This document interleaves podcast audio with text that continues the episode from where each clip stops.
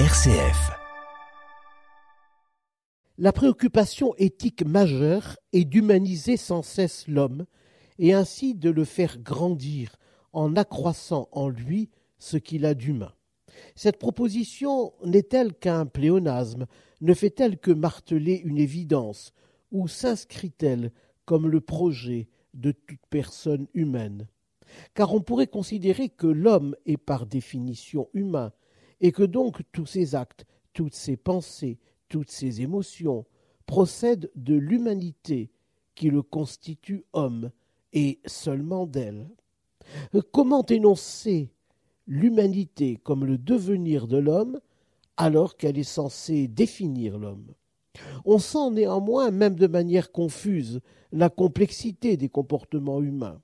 L'homme est le siège de pulsions, mu par ce qu'il est convenu d'appeler des besoins biologiques fondamentaux la faim, la soif, la sexualité, la défense du territoire.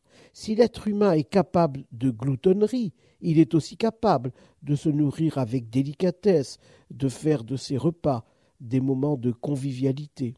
Et on sent ainsi le fossé qui sépare la voracité de la commensalité, la pulsion aveugle de la pulsion intégrée, régulée, organisée, humanisée. Car en fait le propre de l'homme est de ne pas être totalement, exclusivement humain. L'homme est l'aboutissement, et qu'on le veuille ou non, l'accomplissement, la culmination d'une longue histoire de la vie terrestre que l'on appelle l'évolution. Le reptile, le mammifère, ont précédé l'éclosion de l'homme, mais chaque étape n'a pas fermé la porte sur la précédente. Il reste du reptile chez le mammifère, comme il demeure du reptile et du mammifère chez l'homme. Le cerveau humain, qui est le témoignage biologique de l'humanisation, porte en lui-même cette longue histoire que l'on appelle la phylogénèse.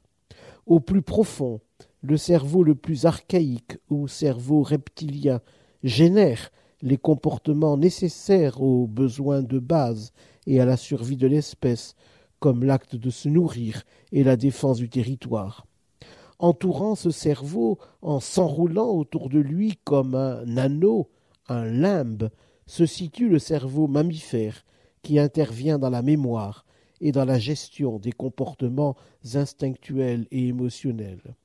Et c'est au-dessus de ces deux cerveaux que se déploie le cerveau proprement humain, qui recouvre les deux autres comme un manteau, comme un ruban que l'on appelle le cortex cérébral.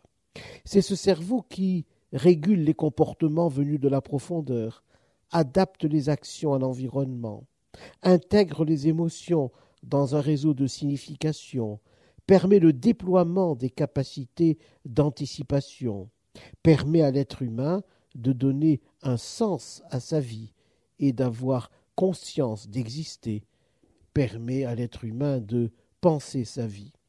On voit ainsi que l'humanisation de l'homme n'est pas un état, mais un projet tendant à intégrer des besoins biologiques archaïques dans un comportement qui les contrôle, les harmonise, les dépasse, pour construire une humanité qui pense et qui se pense en se décentrant sans cesse de soi vers autrui. Humaniser l'homme n'est pas un pléonasme, mais une nécessité.